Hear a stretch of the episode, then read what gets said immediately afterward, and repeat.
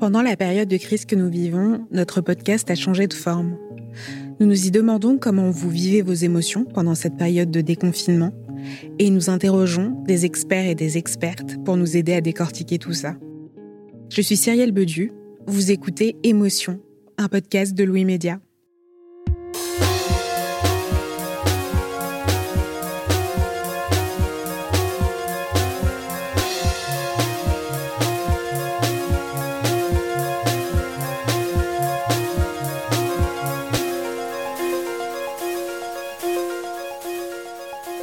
Facile pour tout le monde de reprendre sa vie d'avant le confinement. Alors que certains se sont empressés de revoir leurs amis et leurs proches dès le confinement levé, d'autres ont préféré rester chez eux et éviter les sorties, par peur d'attraper le coronavirus ou parfois par simple confort. Parce que nous n'avons en effet pas tous été gênés par la réduction des relations sociales qu'a induit le confinement. Géraldine Dormoy est dans ce cas elle est journaliste et autrice du livre Un cancer pas si grave, qu'elle a écrit après avoir vaincu un cancer du sein. Dans une de ses récentes newsletters, elle a écrit un article qu'elle a intitulé Rester en soi. Dans celui-ci, elle écrivait être la première étonnée que les relations virtuelles lui suffisent après le confinement. Le confinement me rappelle que je peux aussi être casanière. Je l'avais déjà perçu lors de mon congé maladie puis m'était de nouveau laissé distraire, une fois guérie, confie-t-elle. Je lui ai demandé de m'en dire plus sur cette personnalité casanière qu'elle semble avoir retrouvée pendant le confinement. Le confinement m'a permis de me rendre compte que je n'ai. Il est possible de, de, beaucoup moins voir euh, les gens. Il est désormais admis socialement de beaucoup moins voir les gens. Et ça, pour moi, c'est une bénédiction. euh, je pense que j'ai éprouvé une sorte de culpabilité à, à refuser des déjeuners, euh, à ne pas euh, faire signe à des, gens que j'aime beaucoup par manque de temps. Parce que je savais que eh bien il fallait que j'écrive, il fallait que je travaille, il fallait que je, je, je, préférais lire plutôt que de voir quelqu'un avec euh, avec le Covid, euh, tout ça, tout d'un coup, est devenu euh, plus admissible collectivement. Et donc, moi, ça m'arrange bien. Appeler mes amis peut être aussi agréable et intéressant que de les voir souvent. pas toujours, mais souvent. J'ai redécouvert le téléphone. Euh, j'ai redécouvert le plaisir de passer une heure au téléphone avec une copine euh, en regardant la fenêtre et euh, en échangeant finalement beaucoup de choses. Quand on n'est pas l'une en face de l'autre, et eh bien finalement on se concentre sur la voix et, et beaucoup beaucoup de choses peuvent passer par la voix. Euh, donc je vais je vais les appeler plus souvent. Euh, moi, je suis sortie du confinement euh, sans, euh, sans avoir une, envie folle d'aller voir plein de gens. J'ai très envie que le, confinement devienne mon, mode de vie par défaut, parce que c'est celui qui me, qui me correspond le mieux. En revanche, je ne m'interdis pas des, des moments de, de grande ouverture où je vais aller voir le monde. J'en ai besoin aussi. Pour avoir une idée de l'impact de la crise sur nos relations aux autres et sur nos modes de vie, j'ai contacté l'anthropologue Fanny Paris. Elle réalise actuellement une enquête en ligne qu'elle a commencée pendant le confinement pour avoir une idée de ce à quoi pourraient ressembler nos vies après tout ça. J'ai appréhendé euh, le confinement et la situation qu'on vit comme un rite de passage. Un rite de passage, c'est une expérience collective qui euh, participe à structurer la vie des hommes. Et ce qui est assez intéressant, c'est que pendant ce temps du rite de passage, toutes les règles sont un petit peu bousculées. Il y a des routines provisoires qui se mettent en place. Et à la fin de ce rite de passage, quand on retourne en quelque sorte à une normalité, la normalité euh, d'après ne sera jamais exactement la même que celle d'avant parce que pendant ce temps collectif euh, qui est le rite de passage, les individus font plein de choses, apprennent à se connaître, euh, apprennent à connaître les autres et ça, ça va les changer à la fois intérieurement comme dans leur pratique de la vie quotidienne. Comment est-ce que vous expliquez le fait qu'il y ait des personnes qui aient moins envie de voir des gens après ce confinement, alors qu'on aurait pu croire qu'après avoir été isolé pendant aussi longtemps, euh, tout le monde aurait été content de, de voir euh, ses proches ou de voir euh, des amis ou de sortir alors en fait, ce qui est assez intéressant, c'est que c'est un mécanisme psychologique qui est bien connu, c'est que moins on a euh, de relations sociales et d'interactions avec les autres, moins on a envie d'en avoir, et plus l'idée euh, de retourner à plus d'interactions sociales peut faire peur parce qu'il y a toujours une, euh, une dynamique d'apprentissage quand on doit réapprendre à interagir avec les autres. Cette envie de ne pas forcément retourner à sa vie d'avant avec ses injonctions à avoir tant de contacts sociaux, ça c'est quelque chose qui est assez normal. Mais ce sont des dynamiques à relativiser parce que là, les individus sont des êtres sociaux qui ont besoin euh, de vivre ensemble et qui ont besoin de contact pour pouvoir exister et faire société. Donc on a, on peut émettre l'hypothèse qu'effectivement, lorsque le risque pandémique euh, sera loin derrière nous et que les routines quotidiennes auront repris le dessus et que les individus euh, seront à nouveau dans une quotidienneté et une routine de la vie de tous les jours, qu'effectivement leurs pratiques et leurs interactions sociales vont se remettre en place. Mais ce qui est vrai, c'est que ce temps du confinement a engendré une prise de recul et une prise de distance par rapport au mode de vie, par rapport à la temporalité euh, du quotidien qui a soulevé beaucoup de questions euh, concernant notamment euh, l'injonction à ces relations sociales et le fait que être chez soi, pour une certaine partie d'entre eux, ont apprécié ce moment et, l'ont même trouvé positif. Vous disiez que les individus sont des êtres sociaux.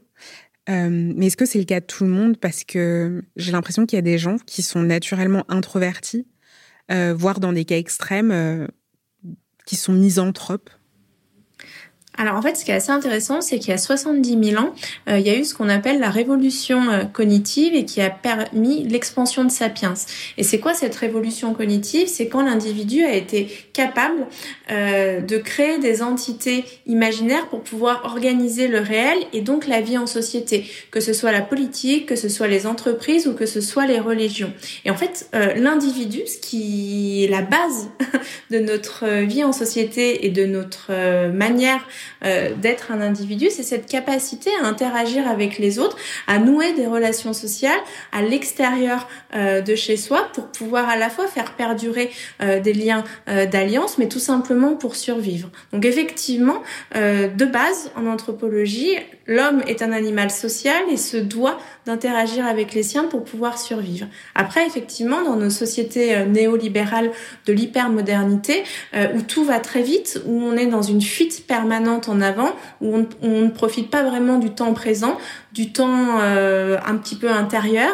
Euh, il y a une très grande injonction aux interactions sociales et notamment aux sorties euh, hors domicile. Et effectivement, en fonction d'une dimension à la fois psychologique, sociologique et économique, tous les individus ne sont pas égaux vis-à-vis de ça. Certains euh, s'inscrivent pleinement dans cette dynamique de l'échange et cette injonction à avoir des interactions sociales. Et pour d'autres, c'est plus euh, plus un combat euh, permanent parce qu'ils le vivent comme une agression dans leur sphère un petit peu plus intime de devoir aller au contact des autres et de se plier aux règles de ces relations, de ces interactions sociales.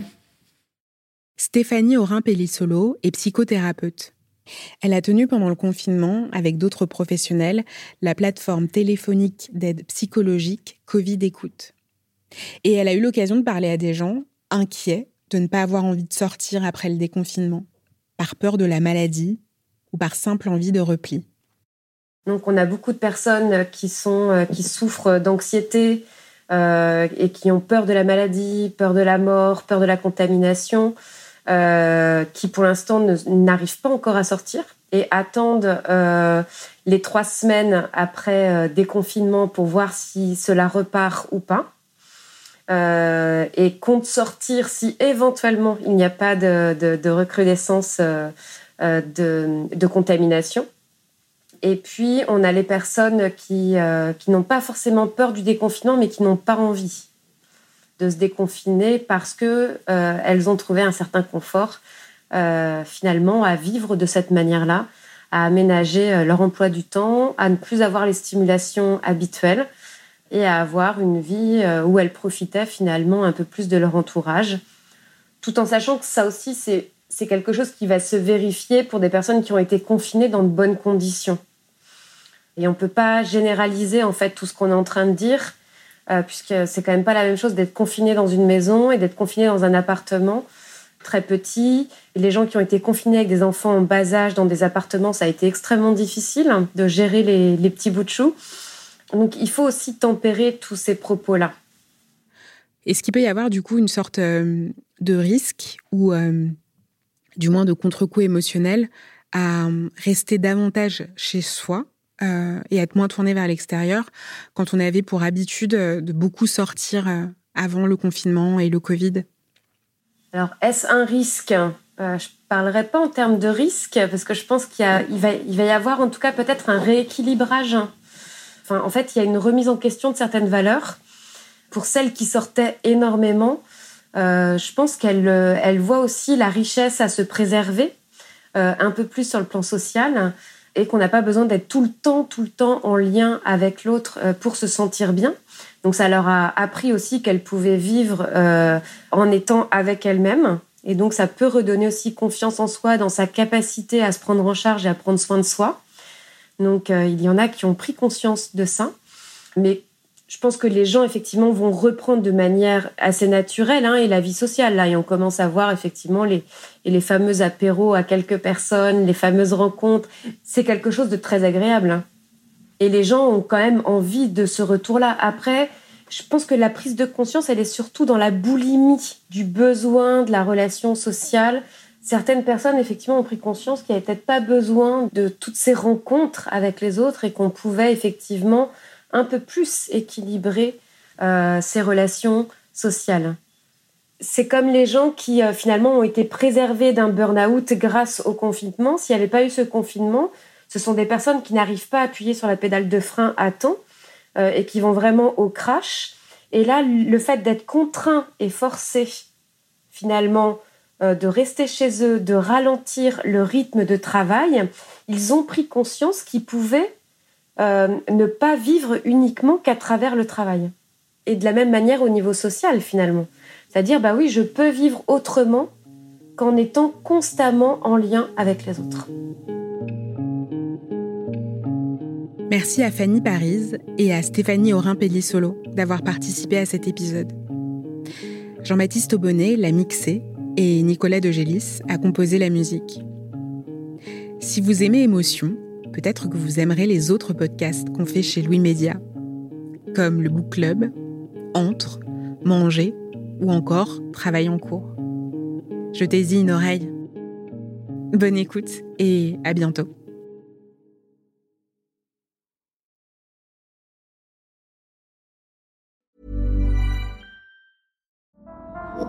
Vous ne le savez peut-être pas, mais en 2024, ce sont les 70 ans de la fin de l'Indochine française. Et aujourd'hui, plus de 150 000 personnes en France ont, comme moi, un de leurs parents né en Indochine. Euh, j'ai côtoyé la mort euh, tout le temps, jusqu'à ce qu'on parte euh, en France. Mais on a vécu avec le bruit de la guerre d'une façon quotidienne. Et je crois que si je ne dors pas, même maintenant si je ne dors pas, mais parce que ça m'est resté tous les bruits qu'on entendait, puis qu'on avait peur. Je crois qu'on dormait jamais. Je suis Anaë Bosser et dans Ma Tonquinoise, je tire le fil de mon histoire familiale, de Saigon en 1954 à Marseille en 2024.